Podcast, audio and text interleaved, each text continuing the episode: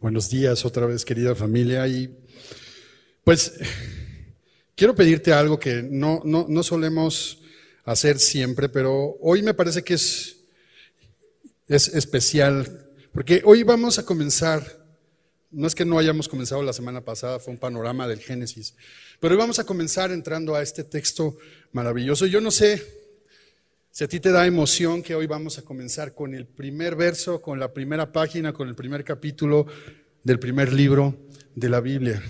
Yo quiero pedirte que te pongas de pie, que juntos, a una manera de honrar a Dios por habernos dejado este testimonio de su palabra, podamos leer todos de pie, juntos estos primeros tres versos de este primer capítulo de Génesis 1, después hacer una oración y después entrar a meditar en su palabra.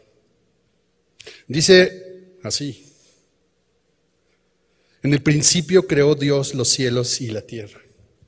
Y la tierra estaba desordenada y vacía, y las tinieblas estaban sobre la faz del abismo, y el Espíritu de Dios se movía sobre la faz de las aguas. Y dijo Dios, sea la luz, y fue la luz. Señor, estamos de pie honrándote a ti, honrándote al Creador de todo lo que hay, de todo cuanto existe, a nuestro Hacedor. Y honramos por dejarnos este testimonio en nuestras manos de tu palabra, Señor. Hoy queremos con reverencia, con amor, con gozo, con alegría también, Señor, acercarnos a las profundidades tuyas, Señor, a lo que nos dejas ver de ti, quién eres y qué has hecho. Rogamos tu favor y el poder de tu Espíritu Santo, Señor, para poder comprender esto, para poder gozarnos y para poder ser tocados por ti, porque te necesitamos, Señor. En el nombre de Jesús. Amén. Toma tu lugar. Génesis 1.1, en el principio creó los cielos, los cielos y la tierra. Siete palabras en hebreo. Ahorita voy a empezar a hablar en hebreo. ¿no? Principio creó Dios los cielos y la tierra. Las primeras siete palabras de este gran libro, de este primer libro de la Biblia, es que no solo es el primer verso de la Biblia, es que es el prólogo de toda la Biblia. Es que no solo es eso, sino que es, hola, yo soy Dios, mucho gusto. Es la presentación de Dios al hombre. No solo eso, también es el verso más controvertido.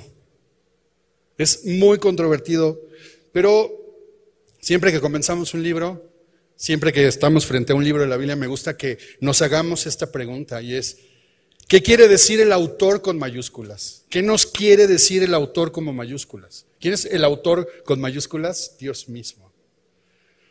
¿Qué nos quiere decir el autor con minúsculas? La persona a la que Dios usó para, para dejar este testimonio de lo que vamos a leer en cada uno de los libros de la Biblia, pero ahora en el Génesis. Y sabes, Moisés es ampliamente reconocido como el autor de estos primeros cinco libros de la Biblia, lo que se llama como el Pentateuco. Pero la pregunta con respecto al Génesis es muy importante, porque ¿cómo pudo Moisés escribir si él no estuvo ahí? Sin embargo, el punto es este. A lo largo del libro de Éxodo, que ya es tiempo real, cuando Moisés está en tiempo real, están sucediendo estos hechos. Eh, en, Éxodo, en Deuteronomio, nos hace ver que él estuvo con Dios y es muy probablemente que él tuvo esta revelación, vio esta película y al mismo tiempo había una tradición que iba de generación en generación, una tradición oral de estos relatos. Pero ¿Qué nos quiere decir? ¿Cómo es esto? Bueno, Moisés escribe, inspirado por Dios, este primer libro de la Biblia, cuando el pueblo de Israel se encontraba saliendo de la esclavitud de Egipto. Efectivamente, Moisés no estuvo ahí. Pero ese es este momento, es en este instante, cuando el pueblo de Israel, después de haber estado por 400 años esclavizado bajo el dominio de los egipcios, que es librado por Dios, es rescatado por Dios, es salvado por Dios. Y es en ese instante cuando Moisés escribe estos libros. Entonces Moisés está en ese momento, imagínate esto, él está en el desierto, está saliendo, está caminando por el desierto, ya salió de Egipto y en algún momento ahí va a hablar del pasado, pero no es un pasado próximo, sino es un pasado remoto y más que remoto, que causa terremotos cuando celeste, terremotos en las conciencias. Pero yo me pregunto algo, ¿por qué Moisés no comenzó con algo muy lógico? Pues, oye, el primer versículo de la Biblia debería de ser Moisés, ya sabes, uno con sus sugerencias. Amarás al Señor, el primer mandamiento, ¿no? Eso debió haber comenzado, o sea, no, yo creo que se equivocaron. Éxodo debería de ser el primer libro de la Biblia. ¿Por qué? ¿Por qué no comenzar con la ley? ¿Por qué no comenzar con los grandes milagros en Egipto? ¿Por qué? ¿Por qué? Porque el pueblo de Dios necesitaba conocer a Dios. Porque el pueblo de Israel necesitaba conocer a ese Dios. El pueblo de Israel acababa de mirar cómo con grandes maravillas y milagros fueron librados de los egipcios y del faraón. Y Dios se les presentó y les dijo, yo soy Jehová, tu libertador. Y entonces quiero que imagines, quiero que te pongas a pensar en esto. El pueblo de Israel vive en una cultura politeísta, idólatra. Dios les salva en un modo espectacular, con grandes manifestaciones. El pueblo de Israel se está reencontrando con el Dios de sus antepasados. Necesitaba claridad, necesitaba entender qué estaba pasando. De la misma manera en que tú y yo necesitamos conocer a Dios. Y la pregunta es, ¿podemos conocer a Dios? Sí, es posible. Génesis nos presenta a Dios. Ahora, déjame ponerte, déjame pausar ahí y quiero que pienses en esto. Yo tengo dos hijos que ahora están casi de mi tamaño, les falta un poco, van a sufrir para alcanzarme, pero, pero un día fueron así, mira, chiquititos. Podías apachurrarlos, podías aventarlos, o sea, puedes hacer lo que sea. Y yo, si tú tienes hijos chiquitos, de pronto crecen y de repente se vuelven muy curiosos, ¿no? Y entonces de pronto Papá, ¿quién hizo las estrellas? Papá, Dios. ¿Y quién hizo los pollitos, papá? Y los perritos y los... ¿Quién nos hizo? Y pues tú qué respondes, ¿no? Pues Dios. No, es que luego a veces esos chiquitos son preguntones, ¿no? ¿Y quién hizo a Dios? Y cuando tú en ese contexto vas a la Biblia, abres la Biblia y lees Génesis 1, en el principio creó Dios los cielos y la tierra. Y la tierra estaba desordenada y vacía, y las tinieblas estaban sobre la faz del abismo, y el Espíritu de Dios se movía sobre la faz de las aguas, y dijo Dios, sea la luz, y fue la luz.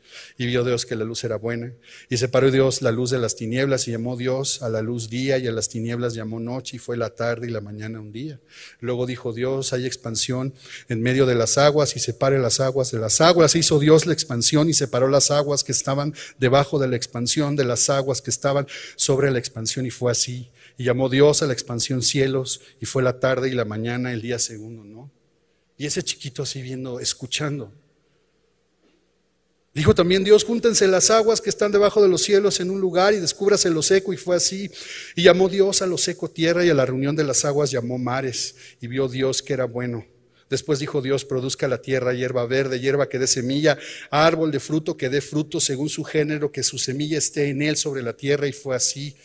Produjo pues la tierra hierba verde, hierba que da semilla según su naturaleza y árbol que da fruto cuya semilla está en él según su género y vio Dios que era bueno. Y fue la tarde y la mañana el día tercero.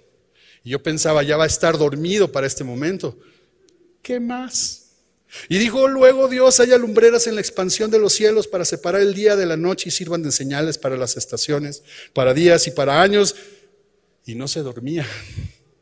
Y así podría seguir leyendo. Lo dijo, me, estoy saltando hasta el verso 24, 26. Entonces dijo Dios, hagamos al hombre a nuestra imagen, conforme a nuestra semejanza, y señoré en los peces del mar, en las aves de los cielos, en las bestias, en toda la tierra y en todo animal que se arrastra sobre la tierra. Y creó Dios al hombre a su imagen, a imagen de Dios lo creó, varón y hembra los creó, y los bendijo Dios y les dijo, fructificad y multiplicados, llenad la tierra y sujuzgarla, y señoread en los peces del mar, en las aves de los cielos y en todas las bestias que se mueven sobre la tierra y sigue despierto.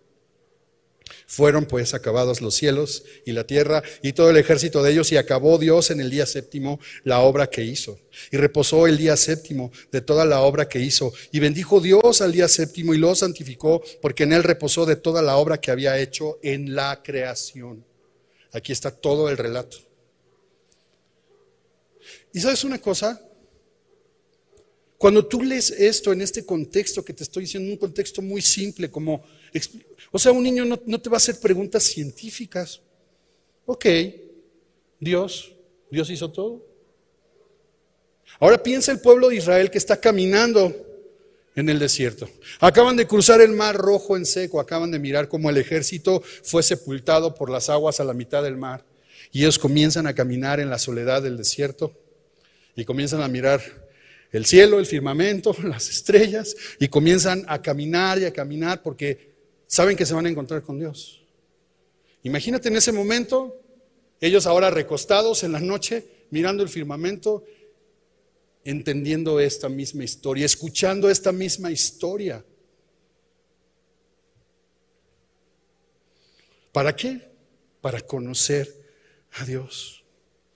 En el libro de Deuteronomio, capítulo 6, verso 4, el famosísimo Oye Israel, Deuteronomio 6, verso 4 dice, Oye Israel, Jehová nuestro Dios, Jehová nuestro Dios, Jehová uno es.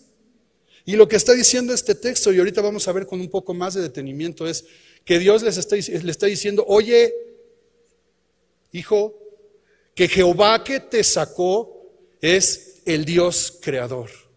Jehová es Elohim. En el principio creó Elohim los cielos y la tierra. Le está diciendo con este relato, le está diciendo Dios a su pueblo, yo soy el mismo que te salvó, el mismo que creó todas las cosas. 35 veces en este primer relato del Génesis, de los orígenes, se menciona la palabra Dios. 35. Sabes, este pasaje no se trata de ti ni de mí, se trata de Dios. No está para satisfacer nuestra curiosidad y hay muchas preguntas. Hay algunas que la ciencia ha logrado contestar, pero hay otras que no, pero no porque no las haya contestado significa que este relato es inválido. No porque no haya respuesta para todo implica que entonces Dios no es. Dios no existe, se trata de Dios. Y querida familia, vamos a comenzar adentrando a estas profundidades del texto de la Biblia otra vez desde este primer capítulo, desde este primer versículo. Se trata de Dios, no de mí. Se trata de Él que se está presentando ante nosotros, diciéndonos, el mismo que te salva es el mismo que creó todas las cosas. Y ese Dios tiene unas cualidades únicas. En el principio, dice el verso, en el principio creó Dios los cielos y la tierra. En el principio, en el principio hay un comienzo, hay un momento en que hay tiempo, él comienza, hay materia que comienza, hay energía que comienza, hay espacio que comienza. Hay un momento en el que Dios da ese esa instrucción y comienza en el principio, creó Dios. Hay un comienzo, mis queridos hermanos. Hay un principio, hay un origen. Y si hay un comienzo, si hay un principio, significa que hay una historia, significa que hay significado, significa que hay dirección, que hay propósito y que no se trata de mí, sino que se trata de Dios. En el principio ya estaba Dios. Y la pregunta entonces es, bueno, ¿y quién hizo a Dios? ¿Cuál es la fuente de ese comienzo?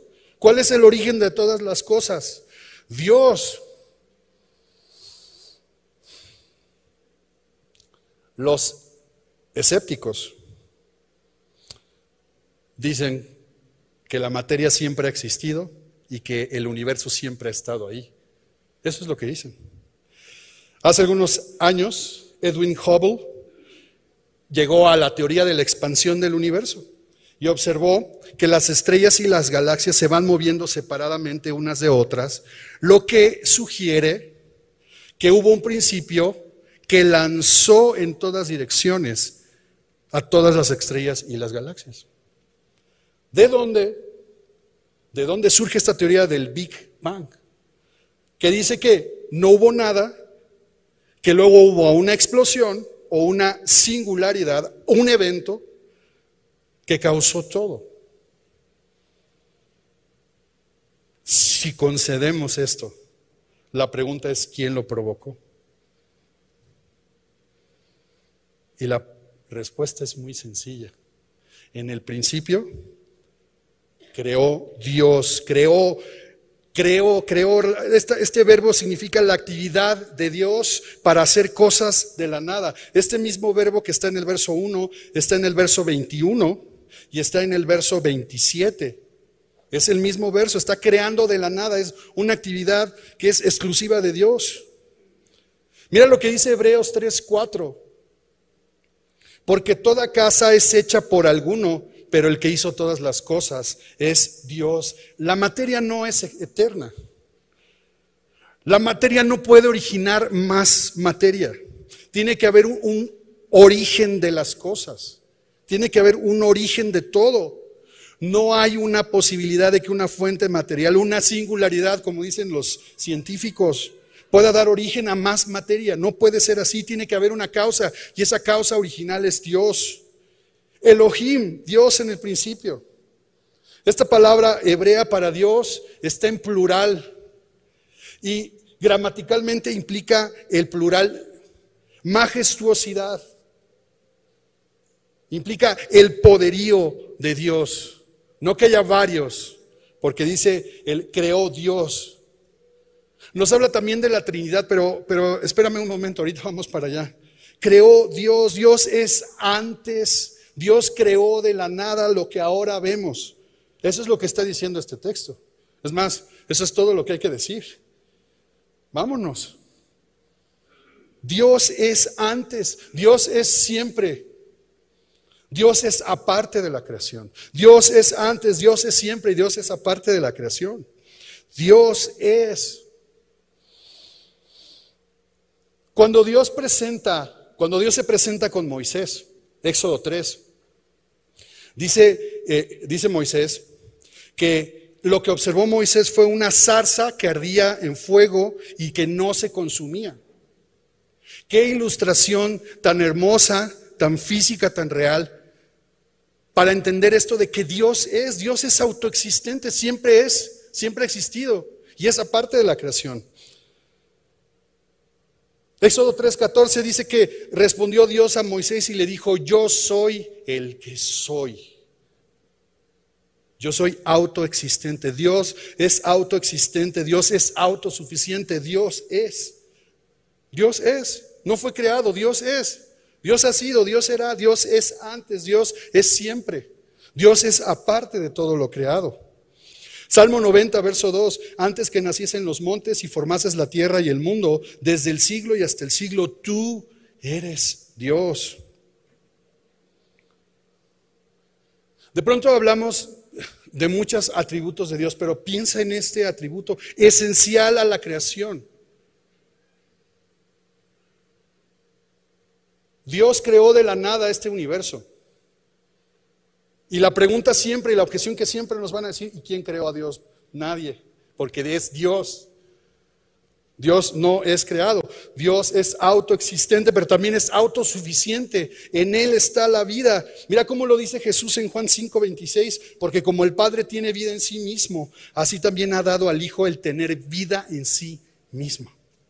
Dios es y por lo tanto es la causa primaria de todas las cosas. Insisto, Dios es antes, Dios es siempre y Dios es aparte de la creación.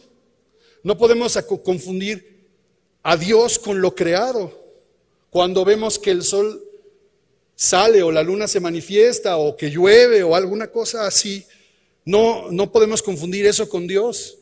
Dios es Dios, Dios es el creador y esto es su creación. Dios está por encima y aparte de la creación. No podemos confundir a Dios con lo creado. A ver, entonces, Dios es, Dios es autoexistente, es autosuficiente, es trascendente, es aparte de la creación. No es la creación, es aparte de la creación.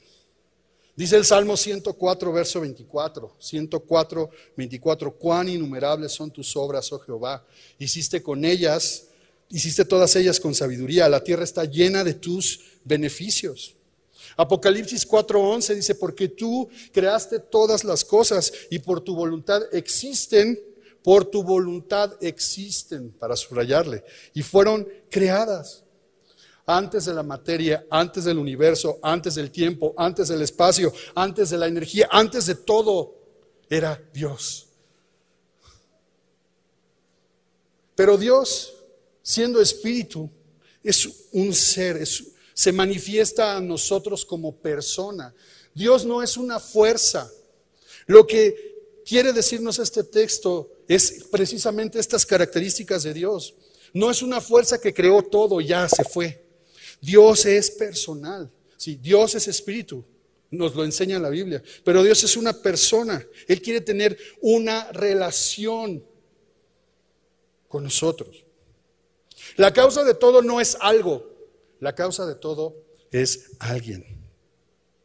Y cuando vemos, en el principio creó Dios los cielos y la tierra, vemos voluntad y vemos inteligencia. Y a lo largo de la Biblia, y lo vamos a mirar en las siguientes enseñanzas, vemos a Dios expresado, Dios en tres personas. Dios es uno y es tres personas. Comencémonos a quebrar la cabeza. Comencemos a sufrir, y más los que estamos acá para explicar eso. Pero hoy no vamos a entrar a eso. Solamente quiero dejarte con ese misterio. Dios en la Biblia existe en una singularidad, personalidad que se llama Trinidad. Dios es uno. Dios existe eternamente como tres personas, Padre, Hijo y Espíritu, y cada persona es plenamente Dios y hay un solo Dios. Si quieres te lo dicto para que lo escribas y lo vayas meditando. Yo sé que sabes eso. Lo que te quiero decir en este momento es, Dios es personal, es alguien.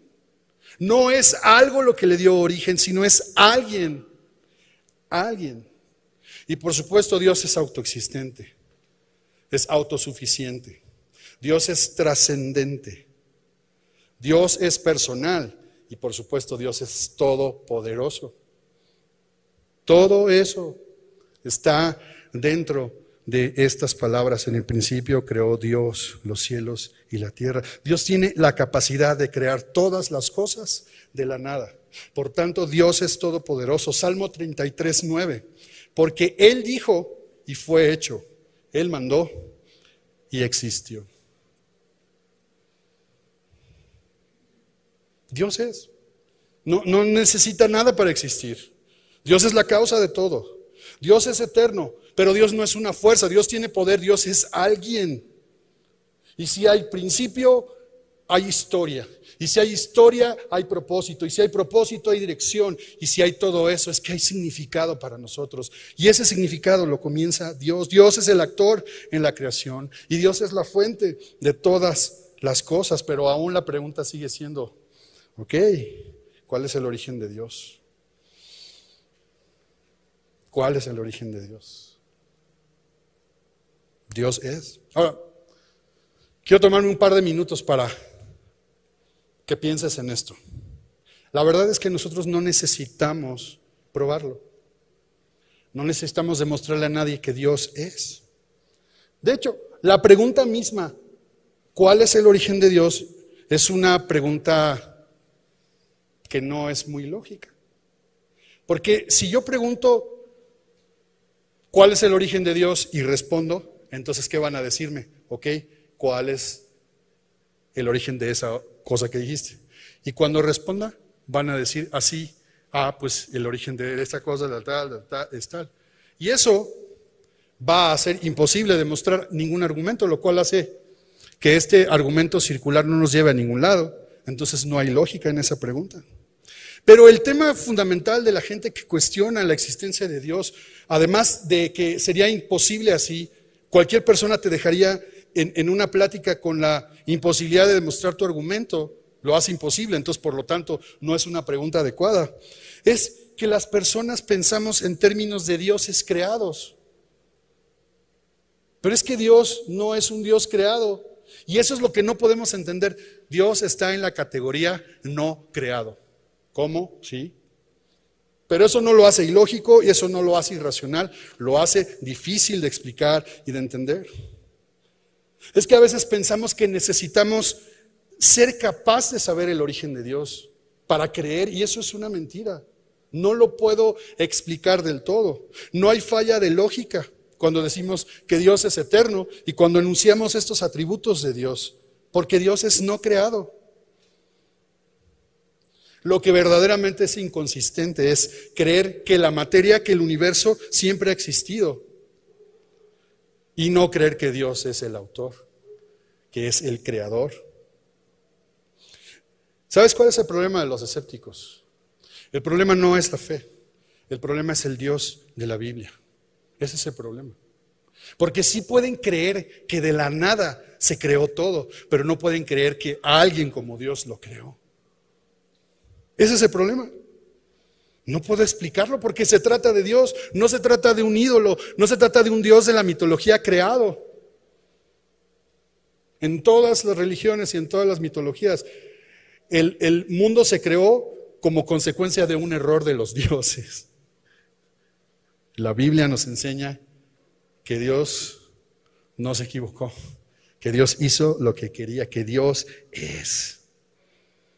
Entonces, no es un problema de demostrar el origen de Dios, precisamente, ¿sabes qué? Porque es Dios no lo puedo no lo puedo demostrar. Sin embargo, Dios está en la categoría de los seres no creados.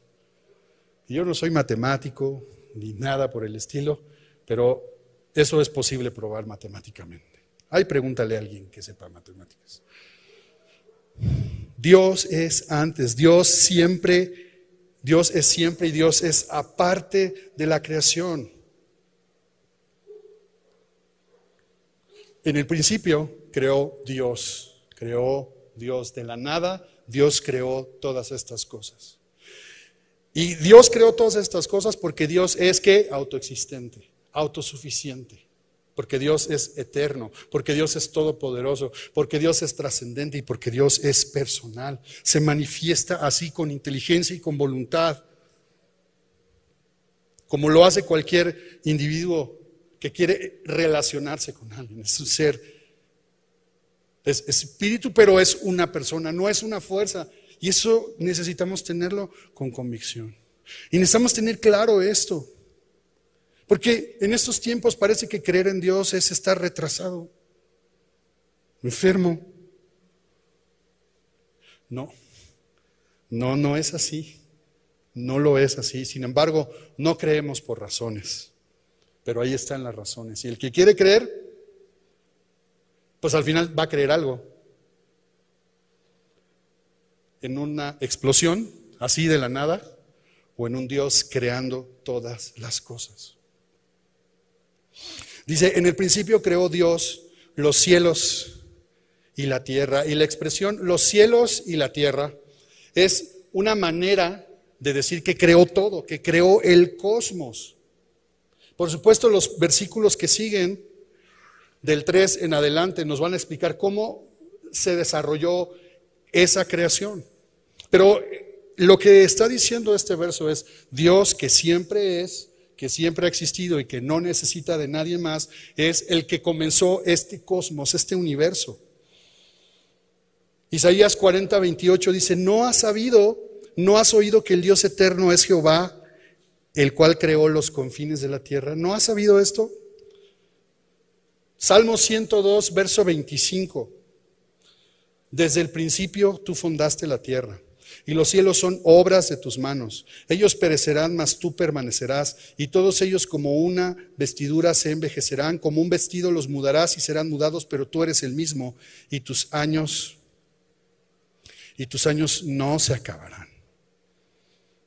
Otra vez, piensa en estas sencillas, pero contundentes y majestuosas palabras. En el principio creó Dios los cielos y la tierra.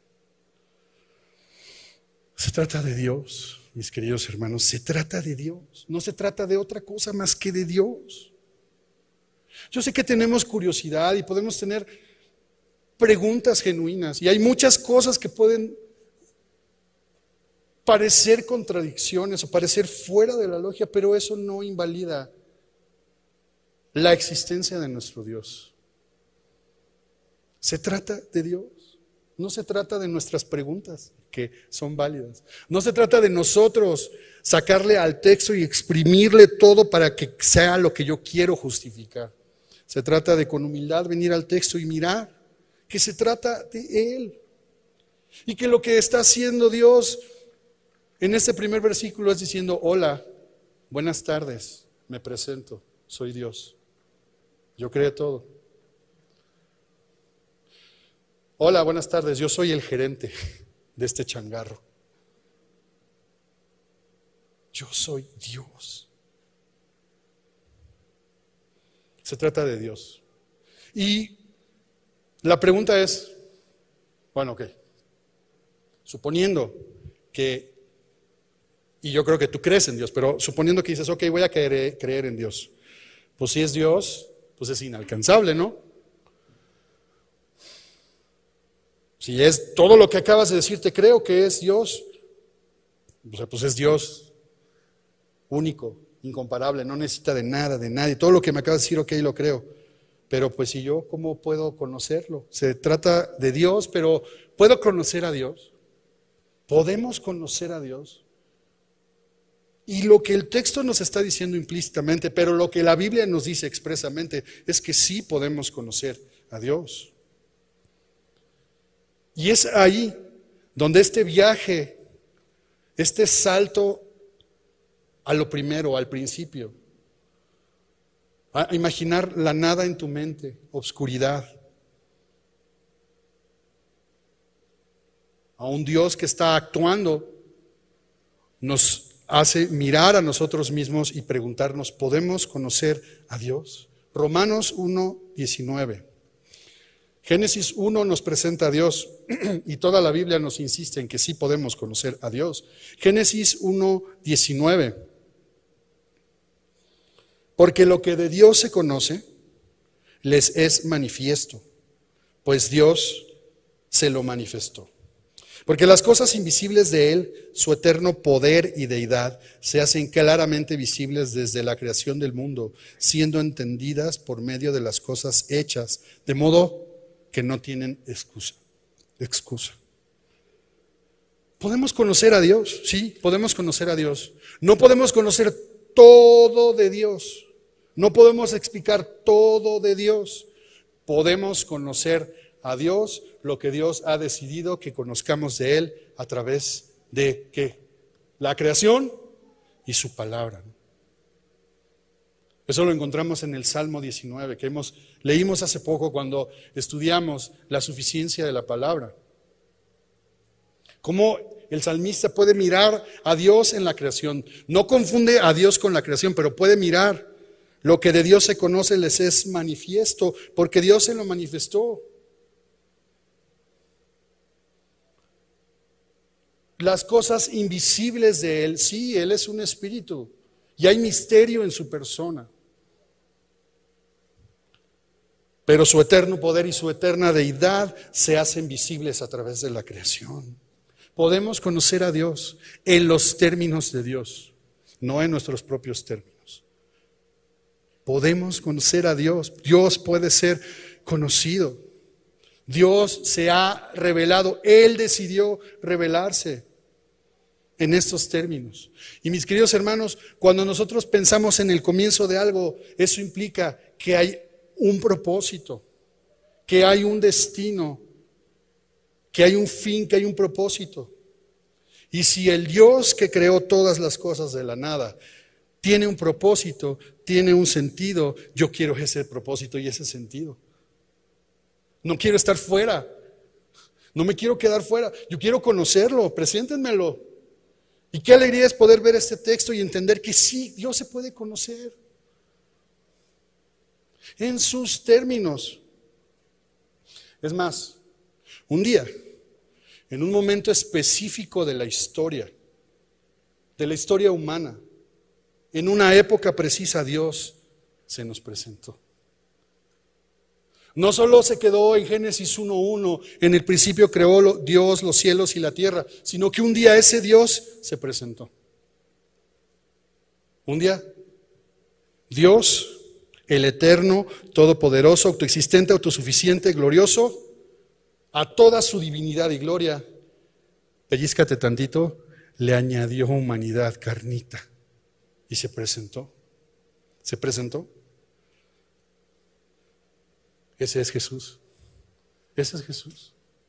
Y es que la historia de los orígenes tiene sentido cuando lo miramos a la luz de la voluntad de Dios para salvar. Si esta historia de Génesis 1 fue presentada a el pueblo de Israel cuando está en el desierto, cuando acaba de ser que librado, salvado, rescatado, tiene sentido entonces para nosotros también. Dios en Jesús nos salva, nos rescata, nos da una nueva vida. Y ahora tenemos que regresar para conocer desde el principio quién es ese Dios que nos ha salvado. Se trata de Dios, se trata de Él. Y un día cuenta el Evangelio de Mateo, Mateo 8:23, que Jesús estaba, después de haber predicado, estaba junto con discípulos entrando en la barca, Mateo 8:23. Estaba con sus discípulos se suben a la barca y he aquí que se levanta en el mar una gran tempestad, tan grande que las olas cubrían la barca. Pero él dormía. Jesús dormía. Y sus discípulos tuvieron que despertarlo, moverlo. Señor, que nos estamos ahogando, ven, sálvanos, que perecemos. Y Jesús mostrando su humanidad, dice, ¿por qué? O sea, así como que, ¿te han despertado así? Sí, ¿verdad? Que Dios los bendiga esos hermanos, que nuestra familia, ¿no? Que Dios bendiga a los que nos despiertan así. Jesús le dice, ¿por qué teméis, hombres de poca fe? Entonces se levantó, reprendió a los vientos y el mar y se hizo una gran bonanza. Dice expresamente el texto de Mateo, los hombres se maravillaron diciendo, ¿qué hombre es este que aún los vientos y el mar le obedecen? ¿Qué hombre es este? ¿Qué hombre es este que aún los vientos y el mar le obedecen? ¿Quién es? ¿Quién estaba ahí? El mismísimo Dios que de la nada creó todas las cosas. Jesús. Y sabes que Dios puede ser conocido, pero Dios debe ser reconocido también. Porque Dios se ha presentado en nuestras vidas. Porque Dios se ha hecho presente a través de qué? De la creación. Y a través de su palabra. Y, dice el, el libro de Hebreos, no lo busques, que ahora Dios nos ha hablado por medio de su Hijo. Imagínate este impacto de mirar que solamente bastó una orden de Jesús para calmar todas las cosas. En el principio era que el verbo, y el verbo era con Dios, y el verbo era Dios, Jesús. Pero no es el único suceso que el Evangelio nos cuenta acerca de Jesús haciendo estas manifestaciones. Ahora acompáñame a Mateo 14. Y sabes, no tendría ningún sentido hablar de Dios, ni de sus atributos, ni de teología de Dios ni sabérnoslos de memoria, si no podemos reconocerlo, si no podemos identificarlo, si no podemos darle su lugar. Mateo 14, 22, enseguida Jesús hizo a sus discípulos entrar en la barca e ir delante de él a la otra ribera. Entre tanto que él despedía a la multitud, despedida la multitud, subió al monte a orar aparte y cuando llegó la noche estaba allí solo y ya la barca estaba en medio del mar azotada por las olas porque el viento era contrario. Otro evento igual que el que leímos hace un momento. Mas a la cuarta vigilia de la noche, Jesús vino. Jesús vino a ellos andando sobre el mar. Y los discípulos, viniéndole, viéndole andar sobre el mar, se turbaron diciendo, un fantasma. Y dieron voces de miedo, pero enseguida Jesús les habló diciendo, tened ánimo, yo soy, no temáis. Entonces le respondió Pedro y le dijo, Señor, si eres tú, manda que yo vaya a ti sobre las aguas. Y le dijo, ven. Y descendiendo Pedro de la barca andaba sobre las aguas para ir a Jesús, pero al ver el fuerte viento tuvo miedo y comenzando a hundirse dio voces diciendo, Señor, sálvame. Al momento Jesús extendiendo la mano hacia de él y le dijo, hombre de poca fe, ¿por qué dudaste? Y cuando ellos subieron en la barca se calmó el viento. Y quiero que veas lo que concluye esta historia. Entonces los que estaban en la barca vinieron y le adoraron diciendo, verdaderamente eres hijo de Dios. ¿Qué quiero decirte con esto? ¿Por qué, ¿Por qué si estamos en Génesis 1 saltamos al Evangelio? ¿Qué quiere decir esto? Jesús es Dios, es el mismo Dios de la creación, es vino a presentarse a nosotros podemos conocer a Dios. El problema es que a veces no lo reconocemos. Pero, pero quiero que observes esta historia. Quiero llamar tu atención a, dos cosas. La primera impresión de los discípulos, de las personas que estaban en la barca, cuando vieron andar a Jesús sobre el mar, fue decir que, que era un fantasma. Y yo me pregunto, ¿cómo es posible? ¿Es más fácil creer en un fantasma eh, que Jesús es el Dios el creador. Y es que eso es lo que nos pasa, mis queridos hermanos, cuando nos comenzamos a meter a Génesis 1 y a las maravillas de la creación. Que es más fácil creer en fantasmas que creer en Jesús, que Dios se hizo carne, que el Dios que es antes, que siempre ha sido autoexistente, autosuficiente, todopoderoso, el creador de todas las cosas, se encarnó y se hizo hombre para salvarnos, para presentarnos, para llevarnos a Dios. Pero creemos en fantasmas. Es más fácil, pero es creer. El problema no está en la fe, el problema está en quién la, en quién la pones, ¿no? Los escépticos, los decepticons, así los vamos a llamar. Los, es que, los decepticons, no, es que quiero hacerlo con mucho amor y con mucho respeto, porque si tú no crees está muy bien. Yo lo único que te animo es, pues, invítame un café, o yo te invito a un café y platicamos, nada más. Platicamos de qué piensas, por qué no crees, pero, pero otra vez abrazamos fantasmas. ¿Por qué nos es más fácil creer en un fantasma que creer en Jesús? El materialismo, esta forma de vivir que se llama materialismo naturalismo, es justamente, nos enseña que ahí está la materia, siempre ha existido, es eterna y siempre va a existir, y entonces pues la materia crea más materia. Pensar eso tiene repercusiones en la ciencia, tiene repercusiones en la economía, tiene repercusiones en la filosofía, tiene repercusiones en las leyes, tiene repercusiones en la política. No hay Dios, es la más fundamental. Solo hay materia. Bueno, si creemos eso, estamos diciendo entonces que tú y yo, los seres humanos, solo somos un puñado de cables, bueno, de genes y de células. Pero la consecuencia más grave de sacar a Dios de nuestra ecuación, de creer en fantasmas, es que vivimos al azar. Vivimos al azar. ¿Le agradeces al azar?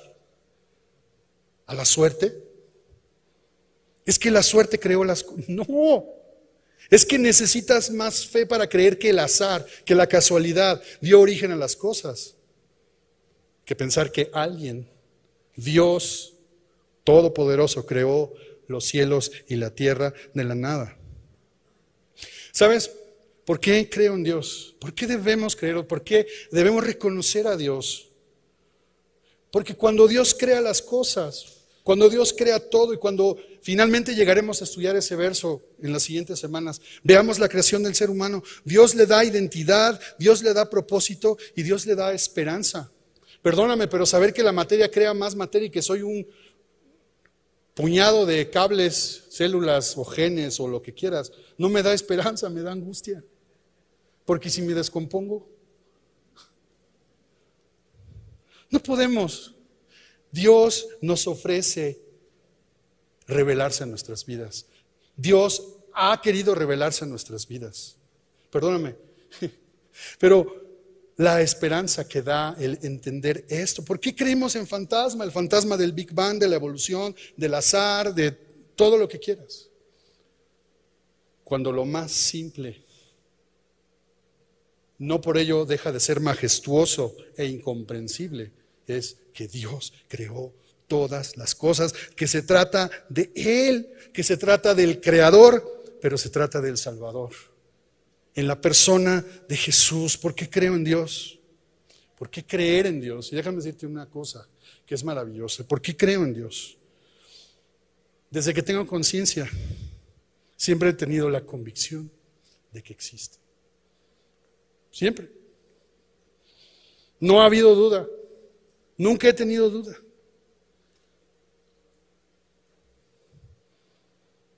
Ni en mis días universitarios, cuando todo lo que me enseñaban era materialismo, naturalismo, histórico, filosófico y todo que, que eso, no. No entendía, no sabía quizás, no tenía mucha claridad, pero no, no, no, es que no he tenido duda.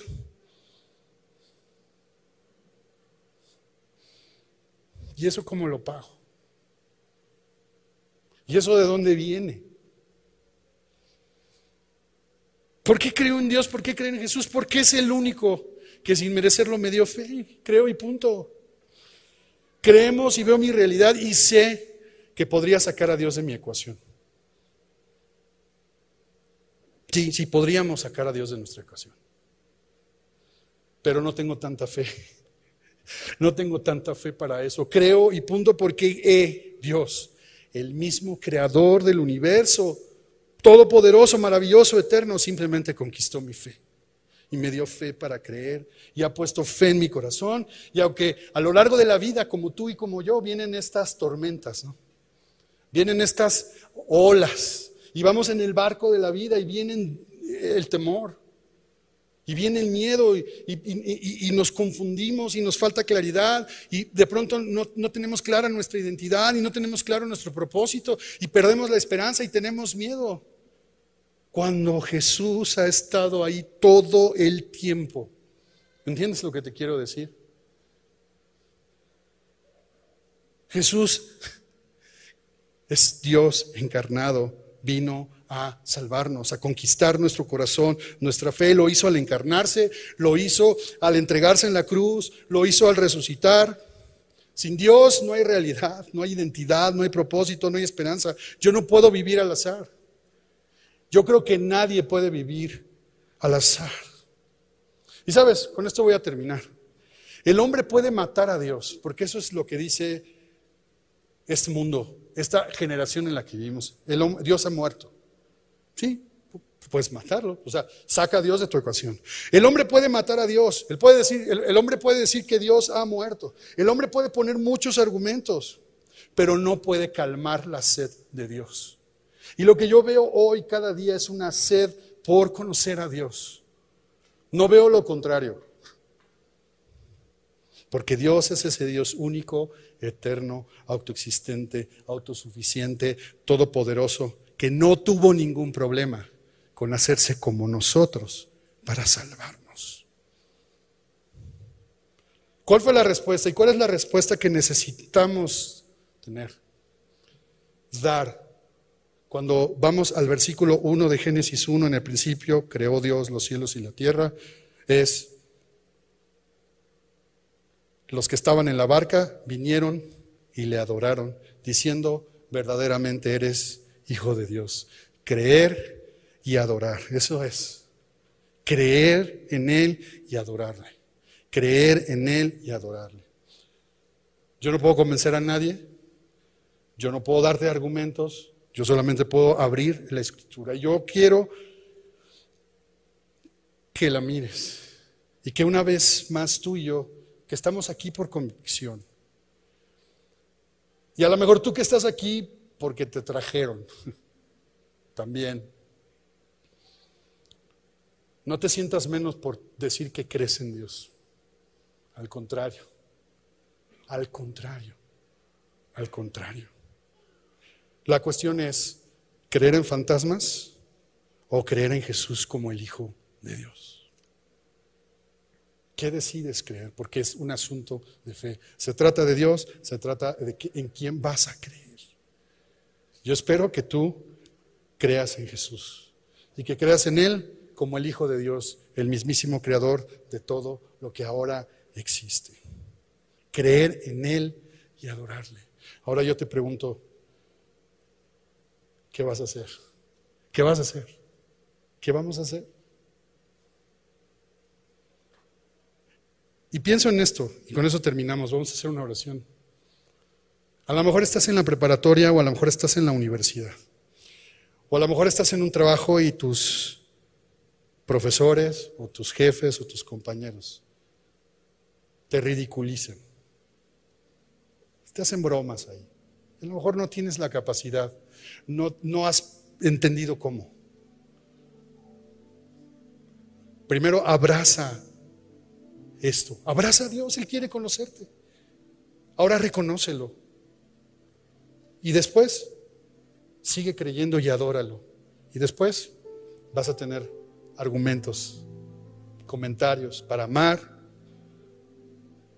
para mostrar y para animar a otros a creer lo mismo que tú crees. Mis queridos hermanos, Dios no ha muerto. Dios está vivo. Dios es el mismo ayer, hoy y lo será siempre. Dios está a pesar de todas las cosas, Él es inamovible, está a pesar de nuestras propias circunstancias y de nuestras propias batallas y de nuestras propias tormentas. Dios es.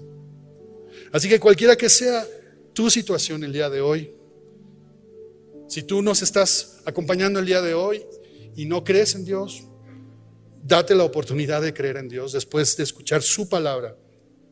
Si tú ya crees en Dios y tienes batallas y sufres las olas y los mares embravecidos de este mundo, una vez más, Jesús está al lado tuyo. Jesús está al lado nuestro. Rindámonos a Él, Señor. Estamos asombrados de pensar, aunque sea en estos minutos, lo grande y lo maravilloso que eres, lo poderoso. Simplemente pensar que tú no necesitas nada para existir, que no has sido creado, es demasiado para nosotros, pero creemos en ti.